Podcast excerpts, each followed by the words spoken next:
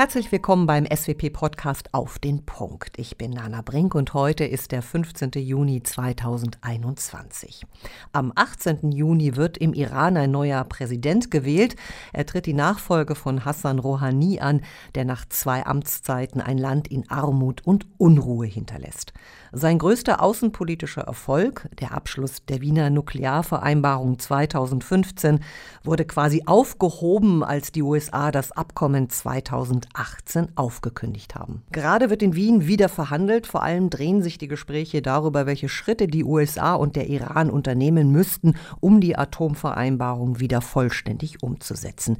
Welche Rolle spielen dabei die iranischen Präsidentschaftswahlen?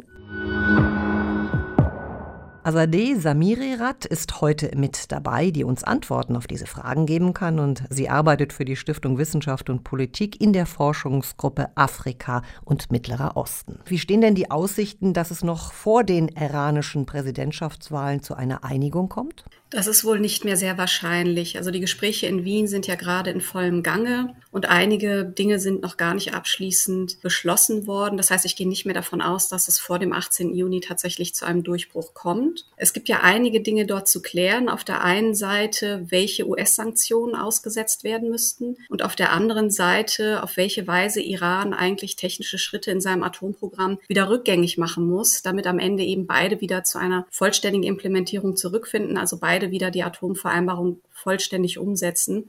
Das ist nicht so leicht zu erzielen, aber ich bin zuversichtlich. Ich denke, der bisherige Gesprächsverlauf darf auch zuversichtlich stimmen und ich gehe davon aus, dass wir zeitnah da zu einer Einigung kommen. Wenn wir jetzt aber auf die Wahlen gucken, ist es ja derzeit zumindest sehr wahrscheinlich, dass ein Hardliner gewinnt.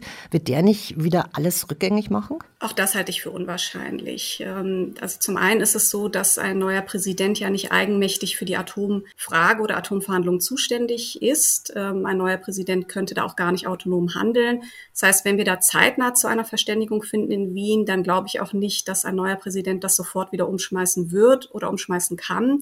Es gibt ja noch andere Entscheidungsträger im politischen System, die hier eine Rolle spielen, unter anderem eben der oberste nationale Sicherheitsrat oder auch der Revolutionsführer selbst. Und auch bei den Hardline-Kandidaten, also wenn wir uns gerade dem ja Ibrahim Raisi anschauen, der vermutlich die besten Chancen hat, gewählt zu werden, ist das ja auch ein Kandidat, der sich ja grundsätzlich zu der Atomvereinbarung bekannt hat, der also auch nicht vorhat, sie gleich wieder umzuschmeißen.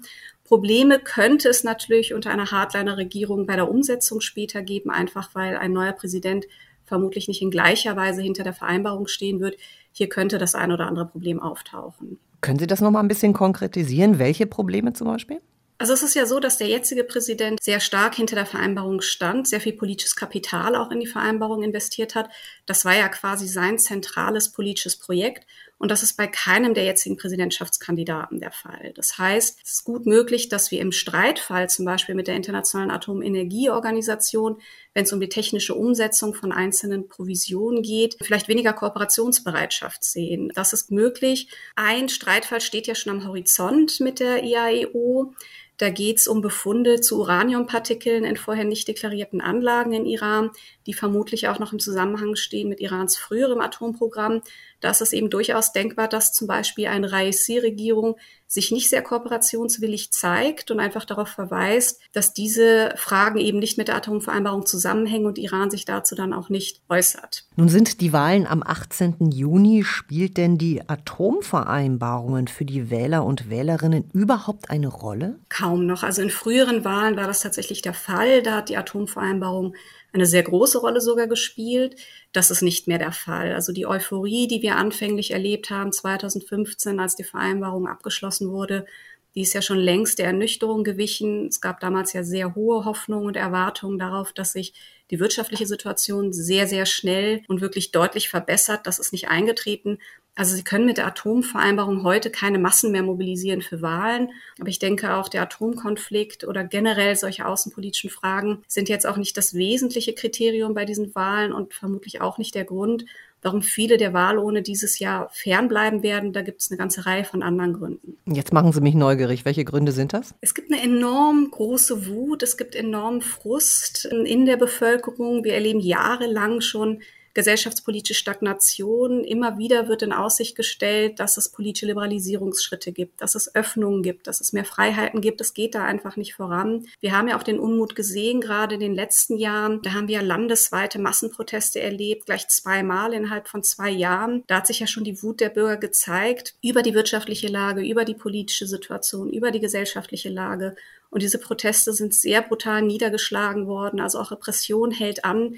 Das ist doch ein Punkt, wo viele der iranischen Bürgerinnen und Bürger sagen, über die Wahlen kann man eigentlich gar keinen Wandel mehr voranbringen. Und in diesem Jahr ist es ja besonders fatal, da ist ja die Auswahl der Kandidaten im Moment so beschränkt, dass sie ja nicht mal mehr den Standards der Islamischen Republik selbst entspricht.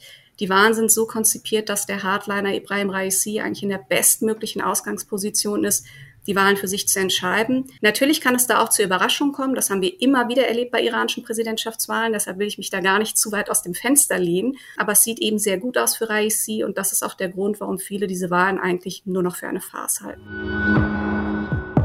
Also wir halten fest, unter Präsident Rouhani war die Atomvereinbarung das wichtigste politische Projekt, das wir bei seinem Nachfolger nicht mehr so sehen und die Bevölkerung sieht den Deal mehr als nüchtern. Und es droht eine niedrige Wahlbeteiligung, denn für viele Wählerinnen und Wähler ist sie nur eine Farce. Vielen Dank, Azadeh Samirirat. Das war der SWP-Podcast auf dem Punkt.